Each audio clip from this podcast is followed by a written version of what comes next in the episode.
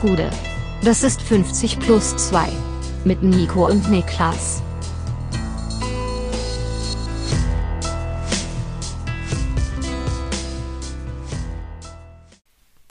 »50 plus 2, ja, Bundesliga, Rückblick vielleicht nicht mehr so ganz, so ganz.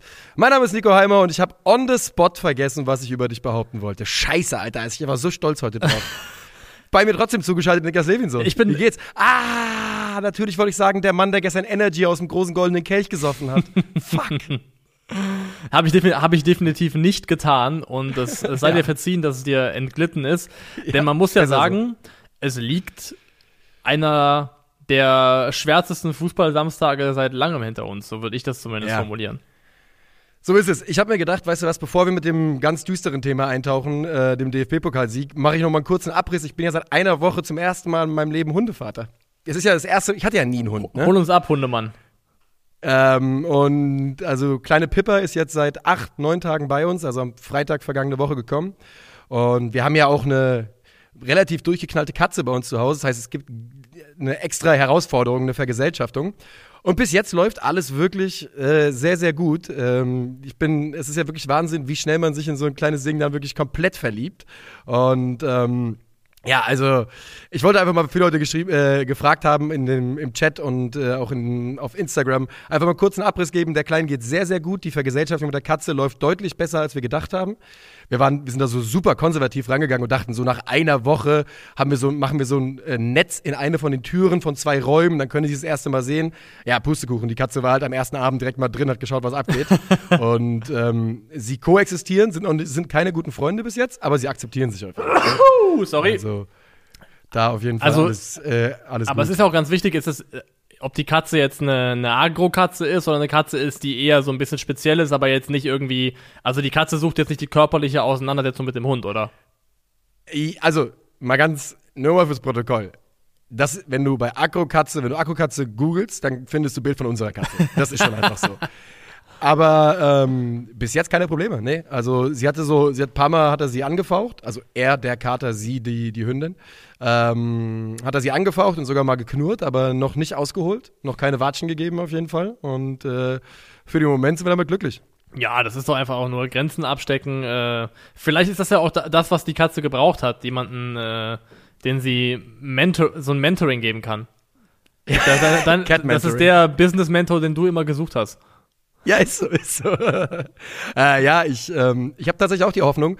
Und so wie es sich jetzt angelassen hat, ist mein Gefühl sogar, dass sie vielleicht sich wirklich bald gut verstehen könnten und sowas wie, wie Kumpels sein Buddies. könnten. Also wäre die Hat Hoffnung. Pippa schon irgendwie so ein, wo du sagen würdest, das ist so ihr Ding, so ein Quirk, der so ihr eigen ist, der ganz lustig ist? Irgendwas, wo du sagst, das scheint so ihr Ding zu sein?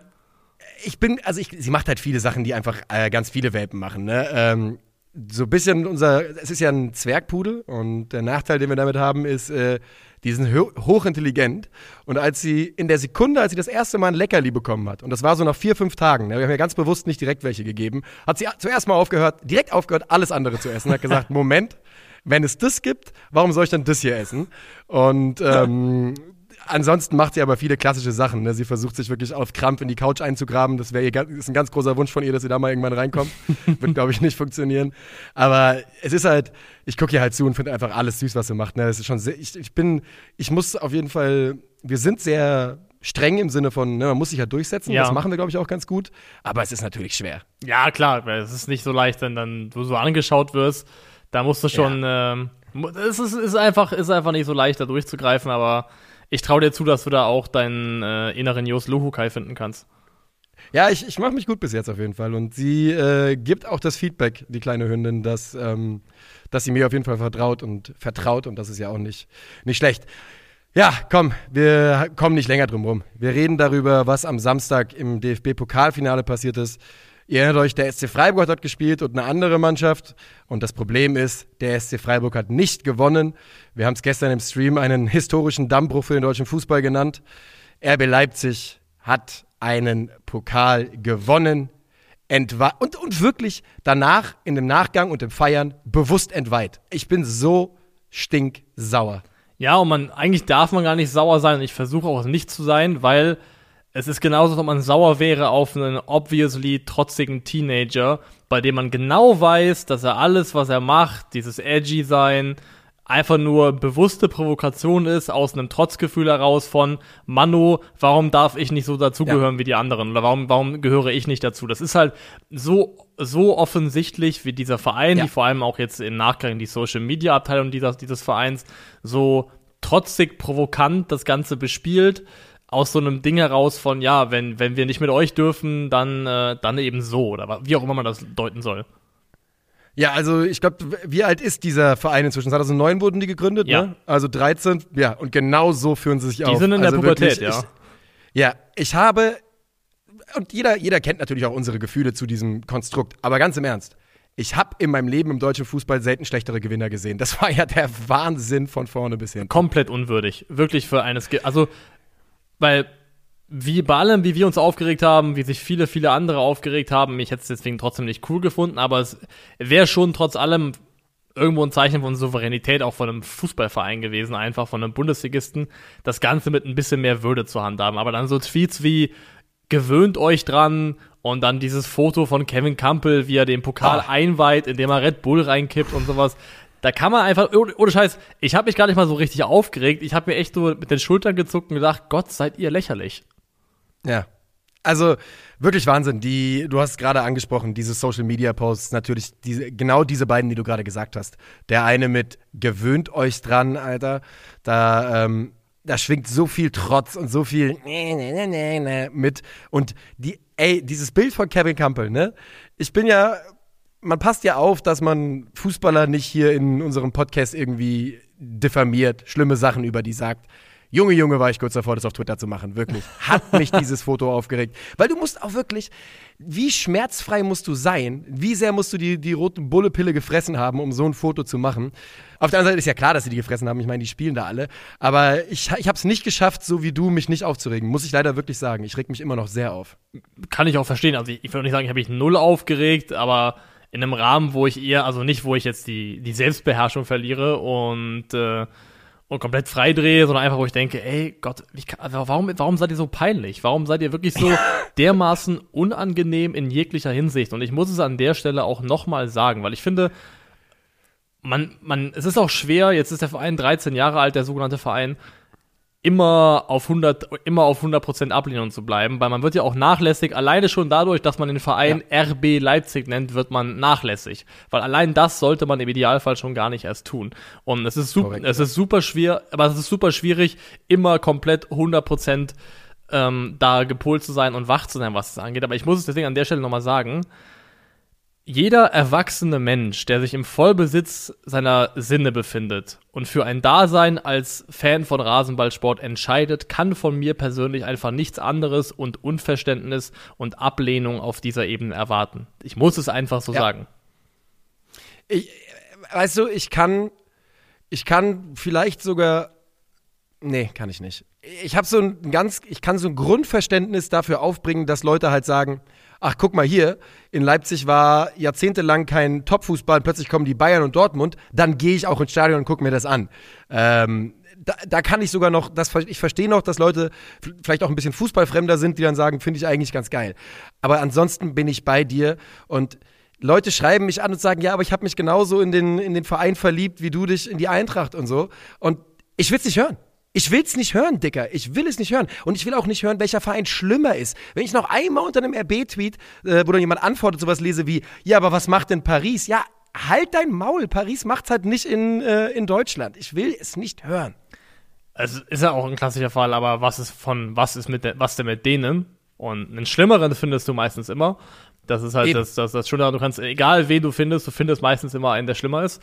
Und, ja. ähm, nee, genau das, es ist, ich verstehe es einfach nicht. Es ist ja, was, was du sagst, ist richtig. Ich kann verstehen, wenn jemand irgendwie, sagen wir mal, so casual Fußball ganz nett findet, vielleicht in Leipzig wohnt und sagt, komm, ach hier, guck mal, hier spielt Samstag, ist hier Bundesliga, gehen wir mal hin, gehen wir mal hin mit der Familie, gucken uns das mal an und da keinen Bezug, sonst keinen großartigen Bezug und Verhältnis zu hat, das kann ich auch verstehen. Aber es gibt ja Leute, die in ihrer Identität vollkommen in diesem Verein aufgegangen sind und sich das komplett angeeignet haben. Und ich kann das nicht anders nennen als irgendeine fußballbezogene Form von Stockholm-Syndrom. Eine andere Erklärung habe ich dafür tatsächlich einfach nicht. Und ich würde Jugendliche, Heranwachsende tatsächlich in Schutz nehmen.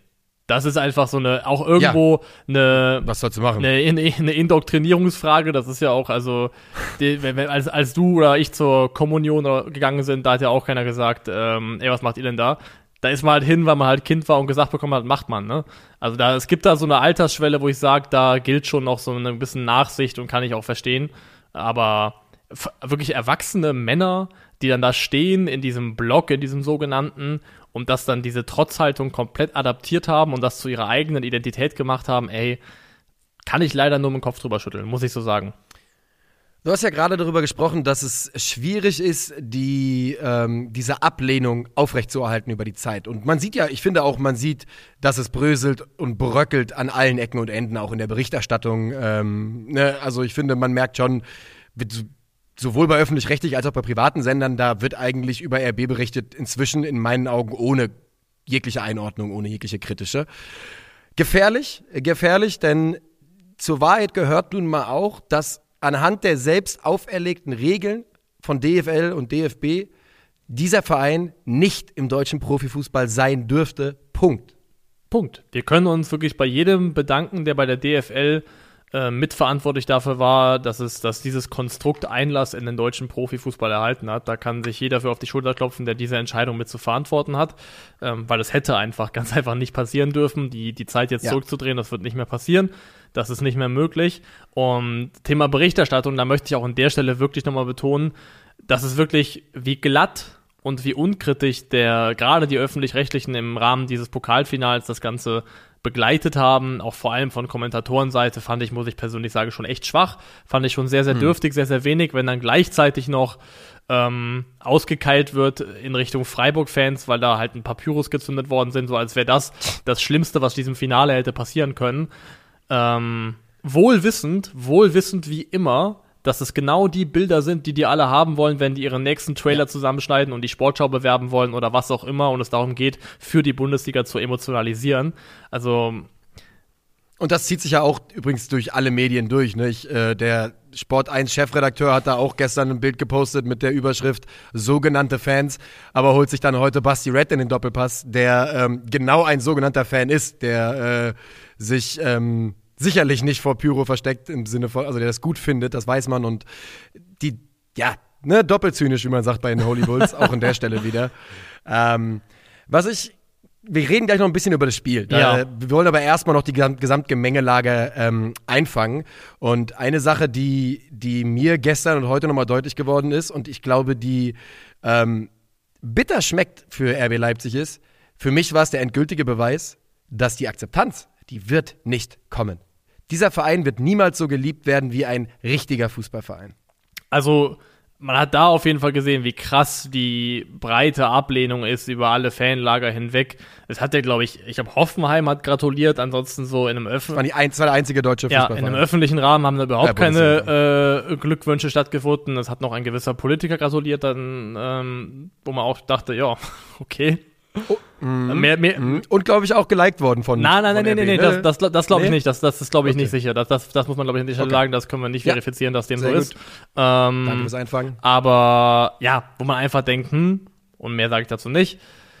Mhm. Aber ja, die Akzeptanz wird, glaube ich, in der Form nicht kommen. Aktuell, die Frage ist halt, was passiert mit den nachfolgenden Generationen? Das ist immer so die große ja. Frage. Das ist natürlich, wenn man das ganz große Bild aufmachen will, was ist in 10, 20, 30, 40 Jahren für Le mit Leuten, nachwachsenden Leuten, für die das halt einfach die einfach dazugehören und einfach wie selbstverständlich immer Teil dieses Wettbewerbs gewesen sind, weil dann viele die Aufgabe ja wahrscheinlich unserer Generation zu, der Generation davor, den nachfolgenden, diese Ablehnungshaltung mitzugeben, weiterzugeben, warum man das ablehnen sollte. Das ist ja dann fast schon so ein Generationenprojekt, das aufrechtzuerhalten. Ich glaube, ich habe die Hoffnung, ich, ich weiß es nicht, aber vielleicht ich bin, ich bin mir nicht sicher, ob in 30, 40 Jahren dieses, das Ding noch, noch da ist. Ganz einfach. Das weiß, wissen wir alle nicht, vollkommen klar. Ähm, aber der Erfinder, der Ideengeber Didi Mateschitz ist nicht mehr der allerjüngste Mann. Ähm, und übrigens auch der, auch das muss man nochmal an dieser Stelle sagen, mit absoluter Vorsicht zu genießen, dieser Typ. Äh, jemand, den, mit dem ich kein Bier trinken würde, unter keinen Umständen auf diesem Planeten. Ähm, dieses, das Ding ist für mich von oben bis unten verseucht. Der, der Fisch stinkt vom Kopf, Kopf her, aber es stinkt ganz gewaltig. Ähm, und ich, ich glaube eben, ich könnte mir halt vorstellen, dass das Konstrukt genauso schnell irgendwann verschwindet, wie es da ist. Und zwar dann, wenn man an den Punkt kommt, wo man sagt, ehrlicherweise bringt uns das hier nichts. Ähm, die, der Gegenwind ist zu stark. Aber ich frage mich, ob der Gegenwind überhaupt heute noch stark genug wäre, dass jemand zu der Einschätzung kommt in Leipzig. Ja, das ist auch ganz schwer jetzt irgendwie vorauszusehen, was da kommt. Das gilt ja für den gesamten Profifußball. Wie der in drei oder vier Jahrzehnten aussieht, das kann ja wirklich keiner wissen. Ähm, ich ich frage mich halt persönlich, ob es nicht, ob man nicht mehr kollektiv noch mehr tun könnte, ob es nicht noch mehr Möglichkeiten gäbe, denen das, also auf, ich nenne es einfach mal mit zivilem Ungehorsam, denen das ja. Dasein in der Bundesliga so wenig schmackhaft wie möglich zu machen. Also ob man ja. wirklich einfach nicht noch ein paar mehr Hebel hätte, um in die Richtung was zu bewegen. Ja, das ist ähm, die Frage, ob man in der Bundesliga mehr gegen RB Leipzig tun könnte von Fanseiten, von anderen Clubseiten, ist wirklich eine Frage, die man jetzt nochmal neu denken muss, finde ich. ich. Ich finde, das muss eigentlich nochmal eine Antriebsfeder sein für eine neue Welle der Ablehnung des Protests. Ähm, denn eine Sache, die natürlich passiert ist, wir haben zwei Jahre ohne Fans gespielt und natürlich wenn du dann halt nur Berichterstattung bekommst und ich bin ja, Mann, ich bin wirklich kein Freund von so Medien-Generalkritik. Das klingt immer, das klingt immer ein bisschen schwierig, finde ich. Aber bei RB Leipzig ist die eben angebracht. Ähm, nicht general, aber doch bei vielen Leuten, die dort drüber berichten. Und was natürlich passiert ist in diesen zwei Jahren, man hatte die Fans nicht. Die lauteste Stimme gegen RB war nicht im Stadion. Und ich glaube, dass das Leipzig gut getan hat und der Akzeptanz, äh, der, der, der, der weitläufigen Akzeptanz auf, jeden Fall geholfen hat. Da, das, das stimmt wahrscheinlich schon. Da würde ich dir auch recht geben, glaube ich. Ja, es ist ein sehr, sehr schwieriges Thema, weil die Frage ist dann, was sind diese Hebel, wie denkt man die? Man müsste die auch irgendwie konzertiert und im Kollektiv denken. Das heißt, man müsste irgendwie eine breite Einigkeit darüber finden, Fan- und vereinsübergreifend vielleicht, wie, wie man das angeht, wie man damit umgeht. Ähm, ist es am Ende ein Kampf gegen Windmühlen? Das ist einfach schwer zu sagen. Ich würde sagen, wir gehen jetzt mal so ein bisschen, gleiten wir rüber ins tatsächliche Spiel. Oder, oder lass, uns, okay lass uns noch kurz ja, auf jeden Fall, aber lass uns einfach noch kurz äh, außerhalb des Spiels über den SC Freiburg reden. Damit wir den auch, weil, Stimmt. also weißt du, was ich meine? Wir reden dann nochmal über Spiele, aber wir reden jetzt nochmal ganz kurz über den SC Freiburg und die Situation des SCF. Das, der SC Freiburg war gestern kurz davor, den größten Erfolg der Vereinsgeschichte zu erringen. Das war in meinen Augen von Trainerbank bis zum letzten Zuschauer auf den Rängen eine unglaubliche Class-Show, die Freiburg gestern abgezogen hat. Das war unglaublich gut, ähm, wie Christian Streich, wie stilvoll und niveauvoll er nach Abpfiff sich verhält. Und ohne Witz, dass man nach Abpfiff hört, Christian Streich, du bist der beste Mann, während RB in der eigenen Kurve steht vor den eigenen Fans, die gerade einen Titel gewonnen haben, spricht alles über die, den, den Impact, über, darüber, wie schwer die Vereine im Verhältnis wiegen. Und das, was der SC Freiburg dort gestern wieder einmal bewiesen hat, ist, ähm, ja, was ein historisch gewachsener Verein für eine, für eine mitreißende Kraft entfalten kann. Und die Freiburger, denen leider gestern der Arsch auf Grundeis gegangen ist, irgendwann in diesem Spiel, will ich aber einfach einen riesen, riesen Shoutout geben und äh, ganz, ganz viel Liebe einfach nochmal schicken in den Preiskampf. Es ist wirklich wichtig, dass du das nochmal ansprichst und wir da nicht einfach drüber hinweggleiten. Bei allem, weil man ist so sehr auch versteift und beißt sich so fest in der anderen Seite, dass man fast vergisst, die zu loben, die es verdient haben. Und das ist in dem Fall definitiv der SC Freiburg. Und ja, Chris, wir sind ja beides so Leute, wir sind ja schon so auch so ein bisschen bockige Kinder in dem in der Sinne, wenn jemand zu sehr gefeiert wird und von vielen Leuten ja. zu cool gefunden wird, dass wir Probleme damit haben, das dann mitzugehen. Und Christian Streich ist ja jemand, der schon in diese Richtung ging, aber du hast es vollkommen richtig gesagt, wenn man dann sieht, wie dieser Mann sich gibt im Angesicht dieser Niederlage, dieser verpassten historischen Chance, mit wie viel Würde und Stil er das getragen hat, dann kann man einfach auch nur sagen, ey, das ist einfach auch ein klasse Kerl, das ist einfach auch ein herausragender Typ, einer der herausragenden Figuren der ja, ich würde jetzt schon fast sagen, das wird irgendwann einer der, der großen Figuren der Bundesliga-Geschichte sein, was so reine Persönlichkeit angeht. Und da würde ich mitgehen. Da muss man einfach wirklich allergrößten Respekt vorhaben. Ja, da würde ich wirklich mitgehen, Christian Streich. Ähm, das war ja auch gestern die große Chance, seine Ära da zu krönen, seine unglaubliche Ära beim SC Freiburg. Und ich muss ganz ehrlich sagen, ähm, ich musste das Ganze ein bisschen sacken lassen. Ich habe nicht gut geschlafen heute Nacht und es lag nicht am Hund. Ich hab, das lag mir wirklich im Magen. Und ja, ich glaube, Stefan Reich hat es auch sehr, sehr schön geschrieben.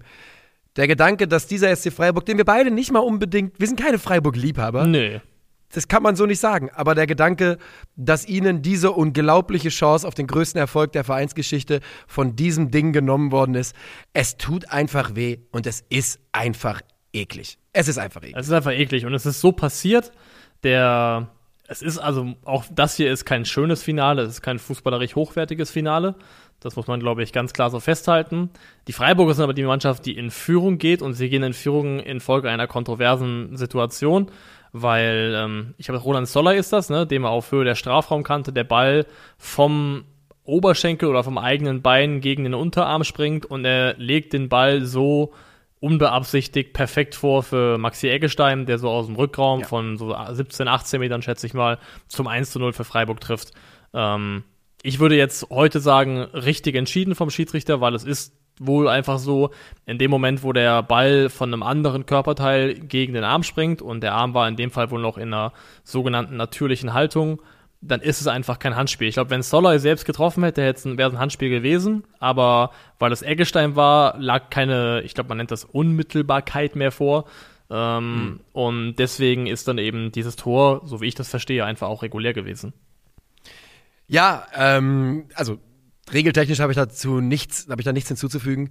Ich glaube, das ist eine Auslegung der Handregel, die uns besser gefällt als das, was man die meiste Zeit in der Bundesliga gesehen hat, weil unser Reflex von beiden war, in der Bundesliga wäre der zurückgepfiffen worden in der abgelaufenen Saison. Ähm, und deshalb muss ich ganz ehrlich sagen, kann ich da schon verstehen, dass Leute, die mit RB gehalten haben, sich da im ersten Augenblick drüber aufregen. Ähm, ich habe natürlich jetzt auch Colinas Erben mir angeschaut und gelesen und ja, es scheint so, als wäre das ähm, rechtens gewesen und dann war es einfach ein unglaublich geiles Tor auch von Maxi Eggestein natürlich, ähm, der eh auch eine, ja, nach, dem, nach der enttäuschenden Saison mit Bremen, diese Saison eine tolle Saison, äh, letzte Saison bei Freiburg, diese Saison seinen, ja, seine, seine Renaissance so ein bisschen feiern konnte. Und die Leipziger in den ersten 45 Minuten kommt wirklich wenig. Also ganz, ganz wenig. Es kommt generell über das, ich würde fast sagen, über die gesamte reguläre Spielzeit betrachtet sehr, sehr wenig an strukturierten Angriffen, die wirklich auch in vielversprechenden Chancen münden von dieser Mannschaft. Und es läuft dann sogar noch mehr gegen sie, nämlich äh, Marcel Halstenberg zieht dann eine Notbremse gegen Lukas Höhler, und sieht da vollkommen ja. zurecht die rote Karte und man schaut auf die Uhr, es ist irgendwie zweite Halbzeit. Freiburg führt 1-0 und ist in Überzahl und man denkt sich so, Alter, also viel besser können die Vorzeichen ja eigentlich nicht stehen. Leider, leider mhm. ist es eins von diesen Spielen gewesen, wo man wirklich sagen muss, dass diese rote Karte paradoxerweise genau einer Mannschaft gut getan hat und das war Leipzig. Es gibt diese Spiele manchmal. Und sie sind, das ist immer freakish. Man, man erwartet das Gegenteil und dann äh, kippt es komplett in die andere Richtung. Und du hast vollkommen recht. Die rote Karte, 57. Minute. Man fragt sich so ein bisschen, ob die Leipzig mehr geholfen hat im Herzen und im Kopf oder Freiburg mehr Angst gemacht hat. Weil ich könnte mir vorstellen, du führst 1-0, 57. Minute, rote Karte, dass der Gedanke kommt, boah, du Scheiße, Alter, wir könnten das hier echt gewinnen. Wir könnten das hier echt gewinnen. Und dass das ein bisschen lähmend ist, denn es ist der Wendepunkt in diesem Spiel. Und das mit einer roten Karte.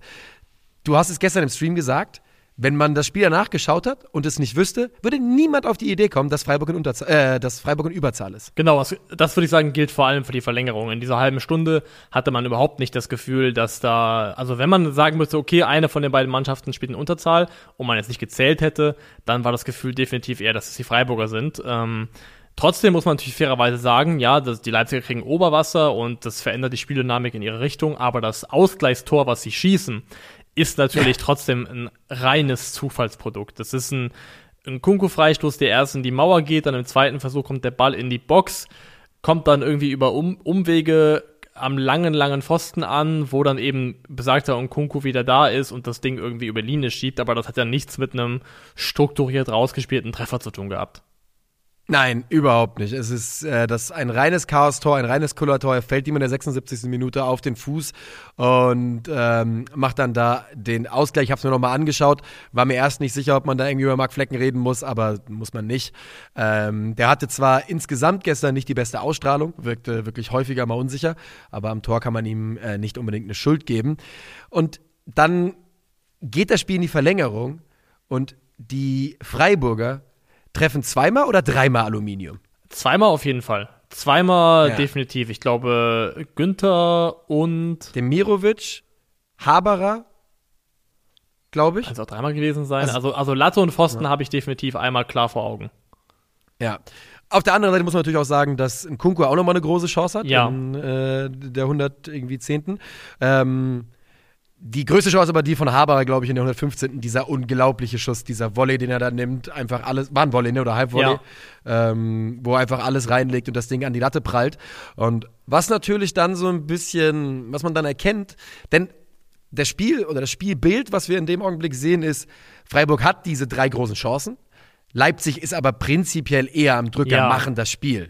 Macht das Spiel und wenn du dann auch diese, diese mehrfachen Aluminiumtreffer hast, du hast geführt, du warst in Überzahl, du kriegst ein Zufallsgegentor, du lässt, du willst es natürlich nicht, du machst es nicht extra, aber vielleicht schleicht dann irgendwie auch in den einen oder anderen Kopf der Gedanke rein, irgendwie läuft es hier gegen uns, irgendwie soll es vielleicht anscheinend gar nicht sein. Und dann musst du, glaube ich, auch aufpassen, dass dein Kopf nicht auch irgendwann anfängt, gegen dich zu arbeiten, so ein bisschen. Das könnte vielleicht passiert sein. Ähm, und am Punkt ist es, oder vom Punkt aus sind es ja einfach auch dann die, ähm, die Freiburger, denen die Nerven versagen. Man muss ja wirklich sagen, das kann man anerkennen, die Leipziger Elfmeter waren einfach auch stark geschossen. Das waren einfach Ja. von technisch herausragenden Spielern sehr gut getretene Elfmeter. Und gleichzeitig ist es Günther, Kapitän Günther, der das Ding drüber nagelt. Und dann ist es Demirovic, glaube ich, der auch nur Aluminium trifft, die Latte trifft. Und dann ist es Ja. gelaufen. Und bitter für, also bitter für uns, bitter für die Freiburger. Wen ich hervorheben würde, wer trotz allem ein überragendes Finale gespielt hat und nochmal unterstrichen hat, was für ein Potenzial er hat und was in ihm steckt, auch als Führungspersönlichkeit, ist Nico Schlotterbeck. Wahnsinn. Das war ein absolutes Statement-Game. Ein absolutes Statement-Game. Der, der war, der, also an ihm lag's nicht, Nee. um hier mal die Hütter zu zitieren. ähm, da hatte diese eine Grätsche da links gegen Conny Leimer, die war also absolut Weltklasse. Insgesamt die Ausstrahlung, die Aggression, die aber nicht, nicht einmal fehlgeleitet ist von ihm, äh, die er trotzdem mitbringt. Ähm, äh, Christoph Krügi hat geschrieben auf Twitter, ähm, Deutsche Van Dijk. Und in dem Spiel gestern sah er wirklich aus wie Deutsche Van Ja. Dijk. Der war so geil unterwegs, dieser Bursche. Ausstrahlung, also wirklich einfach auch von der Persönlichkeit her. Das ist ja auch, ich bin gespannt, ob der echt auch mit derselben, wie schnell der mit derselben Vorschalt und derselben Attitude auch im BVB-Trikot aufläuft, weil natürlich ist es erstmal ein neuer Verein, aber sie werden sich auch das komplett von ihm wünschen und ich hoffe wirklich, dass er das einfach eins zu eins von der, von der Haltung, vom Auftreten her mit rübernimmt nach Dortmund. Das wird denen auf jeden Ja. Fall sehr, sehr gut tun. Und dann ist das Spiel vorbei, Leipzig gewinnt. Wir können an der Stelle sagen, wir haben uns sofort verabschiedet, haben das Ding ausgemacht, weil wir keine Jubelszenen Ja. sehen wollten. Stichwort unwürdiges Verhalten. Auch nach dem Spiel dann noch hat ja, ich glaube, das mit das erste, was äh, Minzlaff gesagt hat, ist, dass er dem Schiedsrichter mitgeteilt hat, dass ihm die Leistung des Schiedsrichters nicht gefallen habe. Und ey, wenn das so die, Geda die ersten Gedanken, Danke, Minzlaff. wenn das die ersten Gedanken sind, die du hast, und das ist deine erste Amtshandlung und deine oberste Priorität, nachdem dein vermeintlicher Verein den ersten Titel seiner sogenannten Geschichte gewonnen hat, dann ja, gut, dann spricht es auch für sich so ein bisschen. Wirklich, ich muss schon wieder aufpassen. Null Akzeptanz von meiner Seite weiterhin für RB Leipzig. Das wird sich niemals ändern. Das wird sich wird niemals sich ändern. Und ich glaube, was wir noch ähm, kurz sagen, kann, sagen können, ist, ähm, war das ein Kameramann? Das haben wir natürlich im Stream überhaupt Wir nicht gar nicht mehr mitbekommen, was da ne? passiert ist. Ja, ja genau. Ähm, es gab, ich glaube, ein Fotograf oder Kameramann hatte große gesundheitliche Probleme und ich muss ganz ehrlich sagen, ich ähm, äh, weiß nicht genug über den medizinischen Notfall. Ich weiß, dass der Betroffene heute stabil ist. Zwischen Abpfiff und Siegerehrung musste ähm, ja jemand äh, musste jemand behandelt werden, ein äh, in der Nähe der Fotografentribüne. Und ähm, ja, ich kann leider nicht mehr darüber sagen, weil ich wirklich Nee, nicht also ich wollte einfach nur, weil wir haben es im, wir haben's im Spiel nicht mehr mitbekommen, aber danach natürlich am Ja. Rande. Und ich, alles, was ich sagen wollte, ist ähm, gute Besserung und mehr eigentlich nicht. Ja, das äh, schließe ich mich an.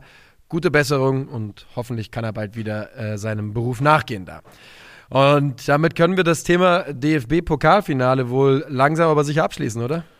Ich denke, das können wir tun. Und es ist ja nicht so, als wenn ich noch ein weiteres Thema auf der Uhr hätten, was auch eher bitter schmeckt im Mund.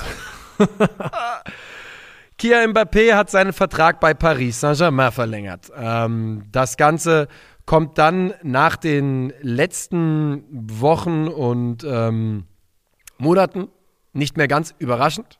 Allerdings für Real Madrid wohl doch immer noch. Da war man sich, glaube ich, bis gestern früh sehr sicher, dass man ihn bekommt. Ähm, ja, das ist also erstmal der, die, die trockenen Fakten. Die trockenen News, unaufgeregte News ist, Kia Mbappé verlängert bei Paris Saint-Germain. Bis 2025. Da steckt aber einige. Ja. So, da hängt aber einiges mit dran. Vor allem finanziell. Willst du mal einen kurzen Abriss geben? Kannst du einen kurzen Abriss geben? Also ich kann es versuchen. Also erstmal was Real ihm wohl geboten hat, was bei Real möglich gewesen wäre, so wie ich das gelesen habe, laut Sky Sports, ein Jahresgehalt von 23,6 Millionen Euro etwa nach Steuern wohlgemerkt. Nach Steuern 23,6 Millionen Euro plus einen ja. Unterschriftsbonus von 130 Millionen Euro. Das war wohl das, was Real Madrid geboten hat. Könnte man meinen, ist nicht so ein schlechtes Angebot. Wenn du mir das ohne das Gegenangebot dann einfach mal das schon vorliest, wird es mir schon anders, wirklich. Ja, das ist, da, da, darf einem auch anders werden, weil das schwindelerregende Zahlen sind. Aber er hat sich für das Angebot von ähm, PSG entschieden. Und da wird ihm wohl ein Monatsgehalt gezahlt von knapp 5 Millionen Euro. Er ist damit wohl jetzt aktuell der bestbezahlte Fußballer der Welt. Also er ist der Topverdiener, es gibt keinen, der mehr bezieht, so wie man das äh, gelesen hat. Die ja. Unterschrift hat auch ihm einen dreistelligen Millionenbetrag eingebracht. Jetzt ist so ein bisschen, da hat teilweise sogar die Summe 300 Millionen Euro im Raum geschwört. Das kann ich jetzt nicht verifizieren, ob das stimmt. Aber sie war auf jeden Fall. Das kann keiner verifizieren, aber das ist natürlich, stell dir das vor, 300 Millionen Euro. Genau. 300. Also ich habe mehr gelesen jetzt im Bereich auch so von 150. Also ich habe mehr in einem, in einem 100er dreistelligen Millionenbereich gelesen. Plus, dass es wohl auch noch Zuständ Zugeständnisse gegeben haben soll im Bereich Bildrechte. Das ist so das, was auch von größeren Quellen, BBC, etc., relativ verbrieft ist und berichtet wurde. Und dann gibt es ja noch so diesen etwas kleineren Buschfunk, wo hier und da mal so durchdringt, dass wohl auch Kylian Mbappé diverse Versprechungen gemacht worden sind in Bezug auf, wie viel Einfluss er auf die Gestaltung des Vereins hat. Und wenn du dich erinnerst, genau das habe ich bei Sektion Radioverbot vor, vor ein paar Monaten gesagt. Die werden dem einen goldenen Schlüssel zum Verein geben. Jetzt ist Leonardo schon weg, der Sportdirektor. Da kommt jetzt wohl der, e, könnte jetzt der ehemalige von Monaco kommen. Ein enger Freund der Familie Mbappé. Jetzt muss man Folgendes mal sagen. Dass Kia Mbappé den Vertrag bei Paris Saint-Germain verlängert. Nochmal unaufgeregte News an dieser Stelle. Ich glaube, geboren in Paris. Ähm, Franzose, bleibt quasi bei seinem Verein, will mit seinem Verein ähm, den großen Titel gewinnen, den der Verein noch nie gewonnen hat und kriegt dafür äh, einen super tollen Deal. Ja, Wahnsinn. So. Es ist in Ordnung, dass Kylian Mbappé ein Angebot annimmt, was ihm höchstwahrscheinlich, wo wir am Ende ich weiß nicht, ob vor oder nach Steuern, von 400, 500, 600 Millionen Euro vielleicht sprechen insgesamt. Käuflichkeit ist nur eine Frage der Summe. Dass er das macht, ist das geringere Problem. Das ganz große Problem ist, dass so ein Angebot gemacht werden kann im europäischen Fußball. Genau, dass es möglich ist. Dass, dass dieses Angebot möglich ist, das Problem. Ich muss trotzdem sagen, es gibt so eine kleine Stimme in mir, die trotzdem auch ein ganz kleines wenig, wenig auf die individuelle Verantwortung gehen kann. Weil ich weiß, ich weiß nicht, inwiefern man noch von Verzicht reden muss oder Opfer bringen muss. Ja, natürlich. Wenn wir von einer Unterschriftssumme reden von 130 Millionen Euro plus 23,6 Millionen Euro im Jahr. Ich weiß nicht, ob irgendwann eine Menge von Geld erreicht ist, die so schwindelerregend hoch ist, dass ja dieses Argument einfach nicht mehr greift. Aber ich muss sagen, ich, werde, ich war und werde in meinem Leben niemals in der Situation sein, dass ich mich zwischen solchen Beträgen entscheiden muss. Von daher, vielleicht bleibt es auch einfach unergründlich für Normalsterbliche, wie sich das anfühlt, wenn dir so etwas vorliegt. Vollkommen richtig. Wir reden da über, über Reichtum, der über Generationen sich erstrecken wird für die Familie Mbappé, wenn sie nicht alles rausprassen, geht natürlich auch. Und äh, demnach, Azor vollkommen recht, kann man auch einfach sagen, weißt du was, mir reichen vielleicht auch die 300 Millionen im Paket, ich brauche nicht die, und das sind jetzt alles Zahlen, die wir natürlich äh, kolportiert, 600 Millionen. Aber Geld korruptiert und wenn du viel Geld hast und die Möglichkeit hast, noch viel, viel mehr Geld zu bekommen, dann ist es immer nur eine Frage der, der Nullen, glaube ich, die, die da hinten dran Vor stehen. allem, man kann ja irgendwo auch verstehen, dass Kian Mbappé auf seine eigene Karriereuhr schaut und sagt, ach guck mal, so früh ist noch, ich bin gerade erst mal 23 Jahre Ja, alt geworden und ich kann jetzt immer noch vier, vier Jahre Paris machen, ich kann vier Jahre diese Kuh melken und bin dann im besten Fußballeralter und kann immer noch woanders wahrscheinlich so unterschreiben und einen absoluten Topvertrag einstecken. Also, dass er halt auch nicht das Gefühl hat, er hat Zeitdruck, das kann ich verstehen, weil er hat definitiv einfach keinen. Er ist so jung, dass seine Karriere gut und gerne noch easy zehn Jahre laufen kann, ohne dass er sich Sorgen machen muss. Deswegen kann ich auch verstehen, dass er nicht so jetzt das Gefühl hatte, okay, mir liegt hier die Pistole auf der Brust, ich muss diesen Wechsel jetzt unbedingt machen. Ich bin da an der, ich würde da wieder Mario Adolf und Kier Royal äh, zitieren wollen. ähm, ne, mit dann bist du mein Knecht. Denn das ist passiert. Für mich ist das einfach passiert. Die haben ihm so lange bessere Angebote gemacht und mehr und mehr und mehr, bis er Ja gesagt hat. Und du hast vollkommen recht, das werden sie ihm auch gesagt haben. Die werden gesagt haben, verlängert zwei Jahre, bist 25 Jahre alt, bist wieder ablösefrei, kannst hingehen, kannst da gehen, was du willst, wohin du willst, ist doch kein Thema. Hier hast du 600, 600 Millionen, wenn das stimmt. Und ähm, trotz alledem, ich hätte es mir sehr, ich hätte es einfach gerne gesehen. Ich hätte auch gerne die, weil ich die Ohrfeige gerne gesehen hätte für PSG, muss ich auch ganz ehrlich sagen. Natürlich. Dass er geht. Natürlich, es ist ja auch das, also wenn du das Gefühl hast, es ist jemand da, der wirklich, die, die haben einen, einen Ansatz zur Problemlösung und das ist, wir werfen so viel Geld drauf, bis das Problem gelöst ist. Und offensichtlich ist die UEFA weder gewillt noch in der Lage, dem wirklich auf eine Art und Weise Einhalt zu gebieten, die die Früchte trägt. Von daher, deswegen, deswegen freut man sich ja auch so diebig über jedes Ausscheiden dieser Mannschaft in der Champions League, weil es einfach irgendwie, es muss passieren. Es ist fast, glaube ich, eine natürliche Reaktion, dass man darauf mit Ablehnung und auch so ein bisschen mit Häme reagiert, wenn es schief geht. Wenn jemand so offensichtlich einfach jeden Wettbewerbsgeist, jeden Wettbewerbsgedanken untergräbt und umgeht, indem man einfach nur Geld drauf wirft, bis das Problem gelöst ist. Ja, und ja, und dass das eben möglich ist, ist eine der großen Problematiken. Es ist so seltsam, weißt du, wir hatten eine, wir hatten eine Fußballwoche, die für mich persönlich natürlich einen super, super äh, Start am Mittwoch hatte und trotzdem jetzt hinten raus einen bitteren Geschmack hinterlässt, wobei natürlich der gute Geschmack über, überwiegt. Die Jungs bei äh, Real Madrid, die sind richtig sauer. Die haben erstmal über alle ihre inoffiziellen Kanäle verlauten, also inoffizielle Kanäle. Man weiß ja, alle großen Fußballvereine haben Leute, denen sie mal eine Information durchstecken, damit die so rausgeht, ohne dass sie jetzt so selber äh, über eine Vereins-PM rausgeht. Und da war der Wortlaut, Kia Mbappé wird niemals für Real Madrid spielen. Man ist unglaublich wütend auf den Franzosen. Hast du den Instagram-Post von Karim Benzema gesehen? Nee. Der hat ein Foto gepostet von äh, Tupac Shakur mit den, äh, mit den Freunden, die ihn später verraten haben. Ohne Kommentar. Alter. Ey, es ist ja auch spannend, vielleicht zu sehen, sogar, je nachdem, was für eine Dimension das hat, also wie verraten sich zum Beispiel auch Benzema fühlt von Mbappé, ähm, ob das Ja. sogar vielleicht Auswirkungen hat, die reichen könnten bis in die französische Nationalmannschaft rein, von der, von der Harmonie und von der Dynamik her. Das könnte ja echt eine Sache sein, die wirklich große, große Wellen schlägt. Also so wie ich, ganz im Ernst, ich würde nicht gerne äh, mit Karim Benzema auf äh, schlechtem Fuße stehen in meinem Leben. Ich glaube, das ist eine Situation, in der man nicht sein will. Nee, vor allem nicht, wenn er zufällig Zugriff zu Videoinhalten hatte von einem. ja, ganz, besonders, ganz, Ganz, besonders ganz, dann. ganz besonders dann nicht. Ähm, ja, ich find's auch schade. Ich finde auch, dass einem da was entgeht und es ist trotz allem, er hat immer noch die alle Zeit der Welt natürlich und ich glaube immer noch, dass er damit kalkuliert, dass er eventuell mit PSG die Champions League gewinnt und dann ist er der erste, dann gelingt das zum ersten Mal mit ihm an der Speerspitze, weil er ist jetzt die Speerspitze. Sowohl Messi als auch Neymar sind Ja, im. Schatten von Kylian Mbappé. Das Ja. ist vollkommen Ja. klar. Das gibt einen neuen Big Boy in Town und der heißt Kylian Mbappé. Das ist, das ist einfach so. Aber es ist, glaube ich, trotzdem schon trotz allem ein Gamble und auch, finde ich, ein Makel, ein potenzieller Makel für seine Laufbahn, seine Karriere, die, wenn PSG das unvollendete Projekt bleibt, das sie bisher gewesen sind, dann kann man schon darüber reden, vielleicht, dass man irgendwann mal sagen muss, okay, rein sportlich hast du trotzdem vier, fünf gute Jahre in Summe weggeschmissen, wenn wir bedenken, dass wir von einem Spieler reden, der auf jeden Fall das Potenzial hätte, von in seiner Karriere mehrere Ballon d'Ors zu gewinnen. Ja, das, das hat er ganz klar, das Potenzial. Und ich frage mich so ein bisschen, ob er nicht vielleicht in, ähm, also ich frage mich einfach, wie viel Wahrheit darin steckt, wenn ähm, die Real Madrid sagt, er wird niemals für Real spielen. Wenn der in zwei Jahren ablösefrei da anklopft, will ich mal sehen, was sie da machen. Ganz spannend ist aber, dass die spanische Liga entweder, ich bin mir nicht ganz sicher, was der aktuelle Stand ist, sie haben schon Protest eingelegt gegen diese Vertragsverlängerung. Die haben ein Statement äh, veröffentlicht und haben sich an die, sowohl an die UEFA, ich glaube, als auch an die, an die französischen Behörden oder EU-Behörden gewandt.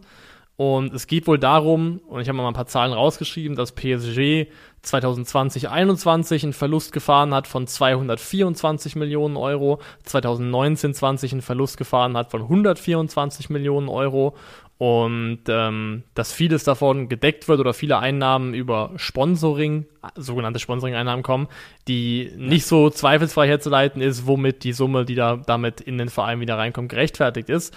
Und ja, die spanische Liga und der Präsident Tebas sagen eben, es ist ein Skandal, dass dieser Deal möglich ist von einem Verein, der solche Kennzahlen vorzuweisen hat. Es ist ja so, ähm, für Leute, Leute, die es vielleicht jetzt gerade nicht mehr parat haben, ne, die grundlegende Idee des Financial Fairplay in einem Satz ist, dass Vereine nicht mehr ausgeben dürfen, als sie einnehmen. Und die Haupteinnahmequelle ist natürlich Sponsoring. Und was PSG macht und eben auch viele andere solcher Vereine ist, sie finden da Wege, denn wenn dein Sponsor zeitgleich dein Besitzer ist und die einflussreichste Person, Personen, Pers Personalie ist, dann findet man einfach viele, viele Wege, dann kann es sowas geben, wie zum Beispiel, dass und das ist jetzt nicht unbedingt passiert, aber ne, es ist so, so ein Klassiker, sowas wie, oh, unser Busausstatter bezahlt 30 Millionen im Jahr dafür, dass wir hier, äh, dass wir am Start sind. Solche Wegen werden dann da gefunden und ähm, ganz klar ist, um diese Verlängerung zu finanzieren, wird man sich bei Paris wieder mal ein bisschen was überlegen müssen, wie man da äh, mit den Regeln zurechtkommt. Muss man machen. Gibt dann natürlich äh, Dinge, die dann nicht so schlecht sind. Es ist zum Beispiel vielleicht nicht so schlecht, wenn der eigene Vereinspräsident ähm, Nasser Khalifi. Khalifi ähm, gleichzeitig auch seit 2019 Mitglied des UEFA-Exekutivkomitees ist. Mhm. Na sowas. Das, das ist auch, also ohne das jetzt weiter auszuführen, das kann man auch so ein bisschen unausgesprochen im Raum stehen lassen, aber allein die Tatsache, dass das Ex UEFA-Exekutivkomitee, das ja eigentlich auch so eine Art, ähm, ja, Instanz sein soll, die überwacht ähm, und Dinge prüft, kontrolliert, ob Sachen eingehalten werden, dass dort der gleichzeitig auch der Präsident von PSG einfach drin sitzen kann.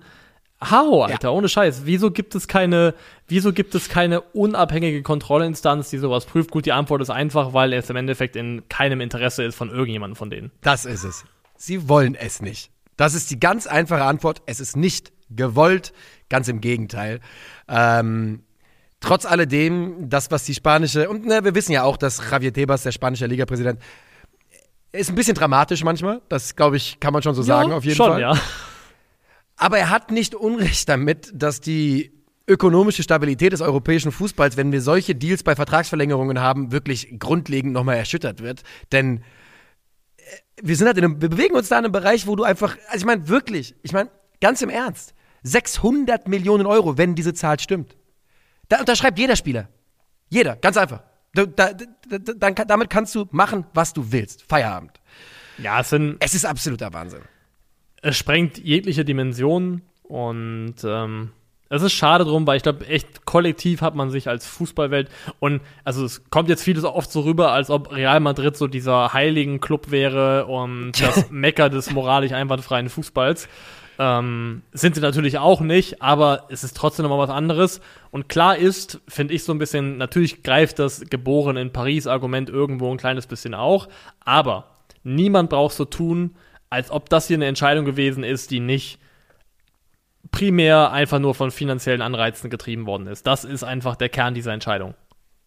Eine rein monetäre Entscheidung, würde ich wohl auch sagen. Und ähm, wenn du nichts mehr dazu zu sagen hast, äh, würde ich sagen, wir gehen das weiter. Das Letzte, oder? was ich sage dazu, ist zu dieser Fußballwoche mit dem Eintracht Europa League Sieg und dann aber auch mit Leipzig, mit Mbappé. Ich wandle ein äh, Zitat ab von einem guten Kollegen von mir, der früher mal gesagt hat, die Spilo gibt, die Spilo nimmt.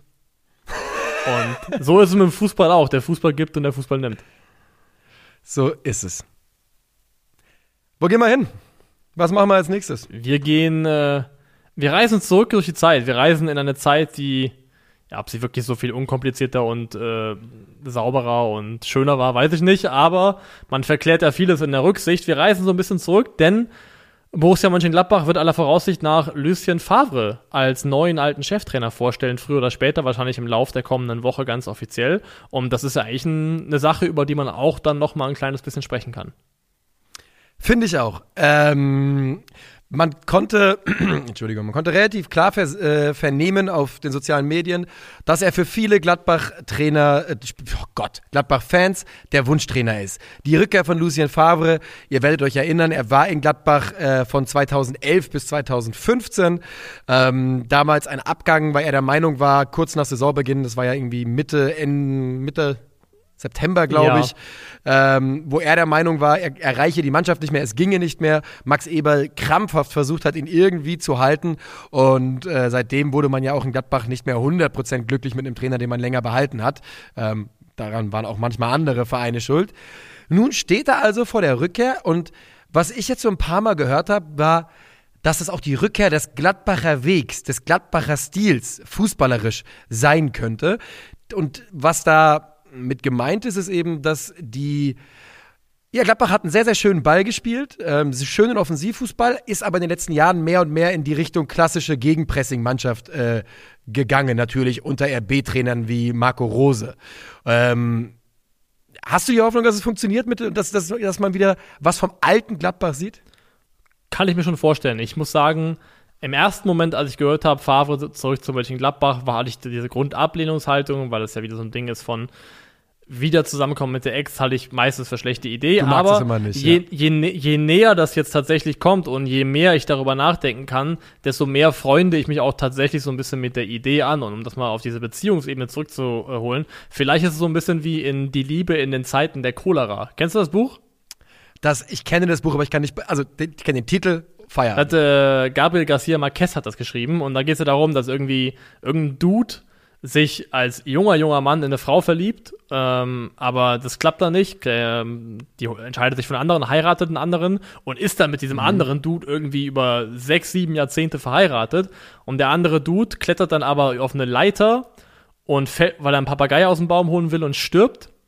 Und dann kommen die beiden, e, er und die Frau, kommen dann im ganz, ganz hohen Alter nochmal zusammen und entdecken dann nochmal ihre, ihre Liebe füreinander und die kommen halt als sehr altes Paar zusammen. Das ist ein schönes Buch, Die Liebe in den Zeiten der Cholera, kann ich sehr empfehlen. Und vielleicht ist es hier mhm. auch so ein bisschen, hat man mehr, jetzt ist jetzt äh, im zweiten Stint, warum soll es nicht nochmal klappen? Ich bin prinzipiell viel offener gegenüber Rückholaktionen. Ähm, also glaube da insgesamt dran, dass es schon funktionieren kann. Und wenn ich halt einfach Kandidaten durchgehe und dann Lucien Favre und Gladbach sehe, irgendwas in meinem Herzen sagt, hat da immer noch eine super gute Verknüpfung äh, irgendwie. Das ist eine gute Sache für mich. Man muss ja auch sagen, irgendwie hat sich der als Favre dann äh, Mönchengladbach, äh, Borussia Dortmund verlassen hat, die andere Borussia, das ist ja irgendwie auch dann zu Ende gegangen auf eine Art und Weise, wo irgendwie auch er gelitten hat drunter. Und ich finde auch, dass also Favre musste auch hinter der BVB-Zeit schon einige Schläge einstecken. Hat da schon viel, äh, viel auch von der Seite mitbekommen. Das war nicht so leicht und die Reputation hat auch vielleicht ein bisschen zu sehr gelitten. Weil ich finde, wenn man sich diese, die Arbeitsbilanz von diesem Trainer anschaut über die Jahre, dann ist die nach wie vor einfach herausragend gut. Der hat damals Gladbach in der, Re in der Relegation gerettet, ist dann sofort Vierter geworden, 11-12, mit 24 Gegentoren und ist 14-15 Dritter geworden, das war der Peak, mit 26 ja. Gegentoren. 24 und 26 Gegentore. In den letzten fünf Jahren wäre das immer jeweils die beste Defensive der Bundesliga gewesen. Der hat mit Nizza das beste Saisonergebnis der letzten 20 Jahre für den Club geliefert. Äh, dritter Platz mit 78 Punkten, 36 Gegentoren. Das sind einfach auch Kennzahlen, die wirklich einfach auch für einen immer noch nach wie vor sehr, sehr guten Trainer sprechen. Und das Schöne daran ist ja, bei Nizza, einer seiner wichtigsten Spieler in der Offensive, ja. Alessandro Player. Alessandro Player hat 16 Tore und 5 Vorlagen gemacht. Das war seine beste Saison 2017-18 bei Nizza unter Lucien Favre. Da hat er diesen, diesen linken, nominell linker Flügel gespielt, aber eigentlich wirklich einen abkippenden Mittelstürmer und da hat er eine super Rolle gespielt neben äh, Kollege Balotelli. Und ähm, wer weiß denn, ne? Das ist ja, man ging ja schon davon aus, dass Player ein Kandidat ist, der vielleicht eher weg ist diesen Sommer. Vielleicht ändert das ja was an der Dynamik, dass Lucien Favre da kommt. Und insgesamt muss man sagen, finde ich, das kann man auch mal sagen, Roland Wirkus, ähm, das ist eine Entscheidung, den eingeschlagenen, von Max Eberl eingeschlagenen Weg so nicht weiterzugehen, sondern ähm, Und ich finde nicht, dass es ein Rückschritt ist. Auch wenn es natürlich ein Schritt Nee. zurück zum alten Trainer ist, ist es aber kein Rückschritt, sondern aber es ist eine Entscheidung und von Wirkus auch ein Zeichen, dass er eigene Ideen hat und ähm, dass die jetzt verfolgt werden. Und ich bin heiß drauf, muss ich ganz ehrlich sagen. Gut, es gab ja schon so, war es nicht damals auch so, dass Max Eberl auch gesagt hat, dass so man hofft, dass man irgendwann noch mal im Laufe der Zeit zusammenkommt, dass es noch mal eine zweite Chance gibt. Ich glaube auch, dass es auch Max Eberl mal gewollt hat. Ähm, aber du hast schon recht, es ist, ich finde auch, dass es eine gute Entscheidung ist. Ich finde von den potenziell für Borussia Mönchengladbach verfügbaren realistischen Trainern ist er ganz weit oben an den kompetentesten, die du so rein fachlich kriegen kannst. Und er wird bei Plea vielleicht ein Fund sein, aber auch vielleicht generell bei den französischsprachigen Spielern. Ähm, Markus Thuram ist ja auch noch da, zumindest stand jetzt. Manu Kone könnte jemand sein, der von ihm sehr profitiert. Und generell hat Favre ja vor allem eins bewiesen, nämlich, würde ich zumindest sagen, vor allem bei seinem ersten Gladbach-Stint, dass er ja auch Spieler wirklich gut entwickelt und fördert nach vorne bringt. Und ich denke sofort an Leute wie Luca Netz und Joe Skelly, die ja auch davon massiv profitieren könnten. Also rein fachlich kriegt man da einen Top-Mann. Das äh, glaube ich wohl auch und man kann sich darauf freuen. Haben wir noch was zu Lucien Favre oder gehen wir weiter? Haben wir was zu Favre? Puh. Aus dem, aus dem Bauch heraus jetzt nicht. Ich habe Bock drauf und ich find's spannend. Ich auch. Eine weitere neue Personalie ist Nico Kovac. Nico Kovac ist zurück in der Bundesliga und ähm, ich bin mir nicht, es ist, es ist offiziell bestätigt, ne?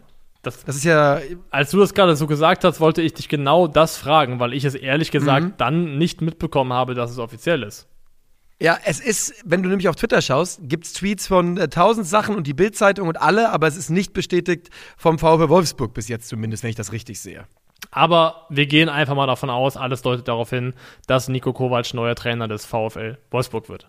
Ja, doch, da sind wir wieder. Technische Probleme gelöst. Es war, ähm, wie es so ist heutzutage, ne? Da klappt irgendjemand hier einen Bluetooth-Kopfhörer auf und mein gesamtes Setup wird zerschossen. Shay, shay, shay. So, da sind wir wieder und wir reden immer noch über Nico Kovac, ähm, der höchstwahrscheinlich der neue Trainer des VfB Wolfsburg wird. Und ich frage dich einfach mal gerade raus, Niklas, wie fühlst du dich damit? Was sagst du? Also für Wolfsburg wahrscheinlich ein klares Upgrade zu den letzten beiden Trainern, die sie hatten. Kann man jetzt fragen, wie schwierig das ist. Aber ich finde, das ist über ein Verein, den ich so überhaupt nicht als fit sehe für Nico Kovac. Ich hätte jetzt eigentlich ganz klar gesagt, Nico Kovac ist für mich ein Trainer, der am besten funktioniert, wenn er irgendwie auch ein Vereinsumfeld hat, an dem er sich emotional aufreiben kann und das ihm so ein bisschen was zurückgibt, zurückspiegelt von seiner intensiven und ja auch irgendwie emotionalen Art. Und das sehe ich in Wolfsburg halt überhaupt gar nicht. Ja, auf der anderen Seite, also ich bin halt einfach riesen Nico Kovac-Fan. Also das heißt Riesenfan. Er hat halt einfach einen Pokal für die Eintracht gewonnen und deswegen habe ich immer einen Stein, äh, einen Stein im Herzen für ihn, sagt man ganz genau so. Ähm, und du hast natürlich recht. Es liegt natürlich auch daran, dass er eben in diesen Rollen als emotionaler Trainer bei traditionellen Vereinen am meisten geglänzt hat. Ich sehe es aber trotzdem. Ich, wenn ich mir den Kader angucke, glaube ich, das ist ein Kader, der irgendwie zu, zu Nico Kovac passt. Ohne großartig sagen zu können, wegen dem und dem Spieler, wegen der und der Idee. Aber ich gucke mir das an und habe so ein Gefühl wie, ja, warum denn nicht? Aus einer stabilen Defensive mit äh, der schieren Qualität, die die da vorne haben, ich sehe das schon, dass das bei Wolfsburg funktionieren könnte, wenn er denn dann kommt. Ja, ich glaube auch, dass Spieler wie, äh, also Bono fällt mir sofort ein, Maxi Arnold, dass das Spieler sind, die gut zu Nico Kovac passen würden, dass er die auch gut zu greifen wüsste. Ich glaube auch, wenn er dann weiterhin dort spielen sollte, dass äh, Max Kruse ein Spieler ist, mit dem Nico Kovac gut arbeiten könnte, wo, wo er, glaube ich, die richtige Dosierung finden würde, würde aus Härte und der, ja, dem Auge zudrücken, was Max Kruse mittlerweile einfach auch braucht, um ihn in der Mannschaft zu haben. Ja. Deswegen, ich möchte damit gar nicht bewerten, ob das sportlich funktionieren kann oder nicht. Ich finde nur, dass Nico Kovac da fast so ein bisschen, also verschwendet ist. Das klingt jetzt irgendwie blöder oder böse, böser als gemeint ist. Aber ich finde, mit seiner Art und mit der Art und Weise, glaube ich, glaube Nico Kovac ist schon ein Trainer, der auch das Potenzial hat, Fanliebling zu werden, im richtigen Verein jemand zu sein, den die Fans komplett abfeiern. Vielleicht auch in Wolfsburg. Ich hätte ihm nur gewünscht, dass seine nächste Station eine etwas emotionalere gewesen wäre. Zum Beispiel, jetzt das haben wir Favre eben besprochen, aber wenn das nicht wäre, hätte ich gesagt, Kovac zu Mönchengladbach, hätte ich ihm deutlich mehr gewünscht und auch irgendwie als mehr als Natural Fit gesehen. Ja, ja, verstehe ich. Ähm, ich glaube halt, dass man nicht unterschätzen darf, Also zuerst mal, ich glaube, die allermeisten Mitarbeiter im Fußballbereich gucken da weniger kritisch auf Vereinsstrukturen und alles, was dranhängt, als wir. Das haben wir schon ein paar Mal gesagt. Ja, natürlich, das ist, glaube ich, ja. einfach so. Und ich glaube, wenn du halt, wenn du auf das Projekt Wolfsburg schaust, auf einen Kader, der so underperformt hat, weil er katastrophal betreut wurde in der letzten Saison, dass du einfach ohne Neuzugänge auf diesen Kader schauen kannst und sagst, okay, ich bin mir ganz sicher, dass die zehn Plätze weiter oben abschließen können, äh, wenn ich das hier richtig angehe, oder lass es sechs, sieben, acht sein. Plus, du hast das VW, das finanzielle Backing und hast wahrscheinlich in Aussicht bekommen, diesen Sommer ein bisschen investieren zu können. Da wird schon ein Schuh draus, wie das für jemanden, für einen Trainer kreat, äh, interessant wird, finde ich. Ja, klar, also das, Pro also das Projekt insofern und ich glaube auch tatsächlich, so blöd das klingt, es hat natürlich auf irgendeine verquere Art und Weise auch seinen Charme. Die Aussicht, dass du in einem Umfeld arbeitest, das dir vielleicht auch ein bisschen Ruhe gibt und wo dir nicht sofort auch medial die ganze Hütte abgefackelt wird, wenn es mal nicht so gut laufen sollte. Das ist nämlich wiederum auch eine Sache, die kann woanders natürlich dann deutlich schneller eine Eigendynamik entwickeln, die viel, viel schwieriger zu handhaben ist als in Wolfsburg. Und klar, er findet einen Verein vor, der gute wirtschaftliche Möglichkeiten hat, der spannende, vielversprechende Spieler im, Ka im Kader hat. Also für einen Trainer gibt es sicherlich schlechtere Sachen, als mit diesem Kader zu arbeiten. Ja, und wie gesagt, der, der, ich glaube, der Erfolg liegt halt auf der Straße, wenn du auf die letzte Saison schaust, weißt du? Du musst ja, also du musst ja wirklich nur, nur ein bisschen bessere Arbeit als Florian Kofeld machen. Ja, du musst nicht so wahnsinnig viel tun dafür, um im Kontrast zur abgelaufenen Saison recht gut dazustehen. Das ist schon richtig, ja. Das, das ist richtig. ja. Bevor das aber ähm, nicht ganz fix ist, dieser Transfer, macht es auch gar nicht so viel Sinn, da noch großartig, glaube ich, weiter zu, drüber, drüber zu spekulieren.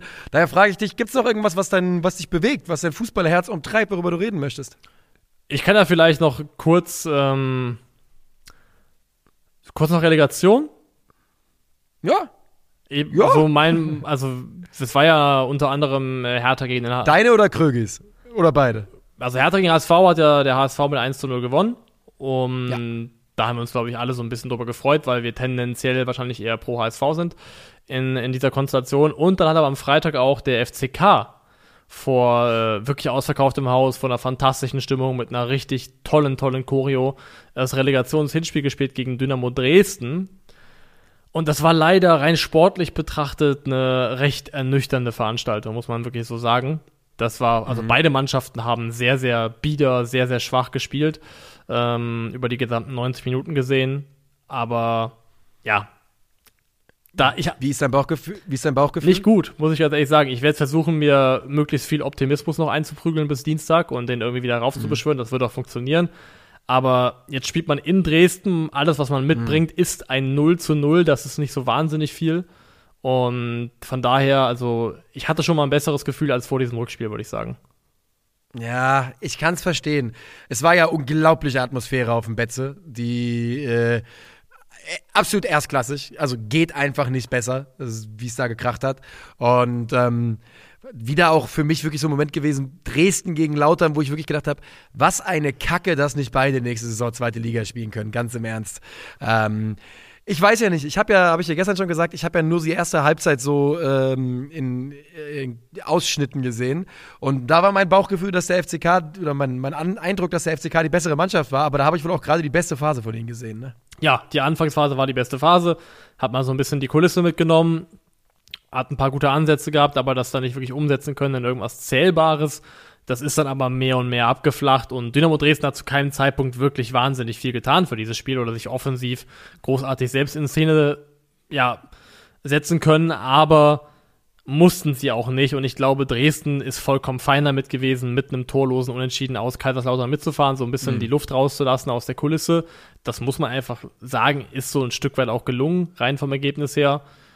Und ähm, ja, ist einfach scheiße, wie das gelaufen ist, muss ich wirklich sagen. Die letzten Saisonwochen, mhm. so jetzt sechs, sieben Wochen beim FCK, die haben schon, haben schon ein bisschen wehgetan wieder.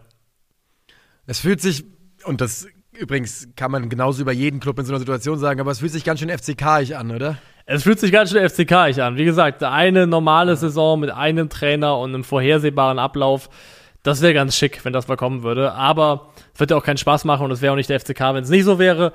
Von daher, ich ich, ich wühle mal ein bisschen in mir rum, wo ich noch ein bisschen Zweckoptimismus hernehme für dieses Rückspiel am Dienstag und dann gucken wir, was da noch zu holen ist.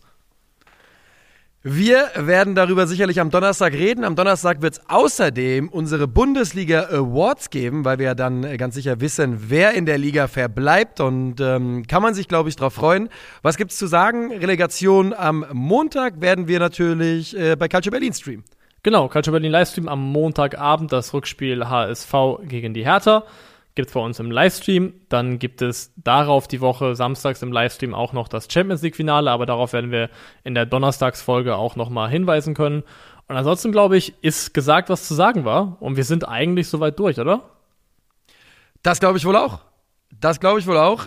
Für mich gilt äh, weiterhin Eintracht Frankfurt Europapokalsieger. Das muss noch mal hinten raus gesagt werden. ich bedanke mich ganz, ganz herzlich bei euch allen für eure Aufmerksamkeit und gebe Niklas das letzte Wort. Ja, ich sage auch danke, wünsche noch einen schönen Sonntag und wenn es kein Sonntag mehr ist, wenn ihr es hört, dann den schönen Tag, an dem ihr es hört. Bis dahin, macht es gut, auf Wiedersehen.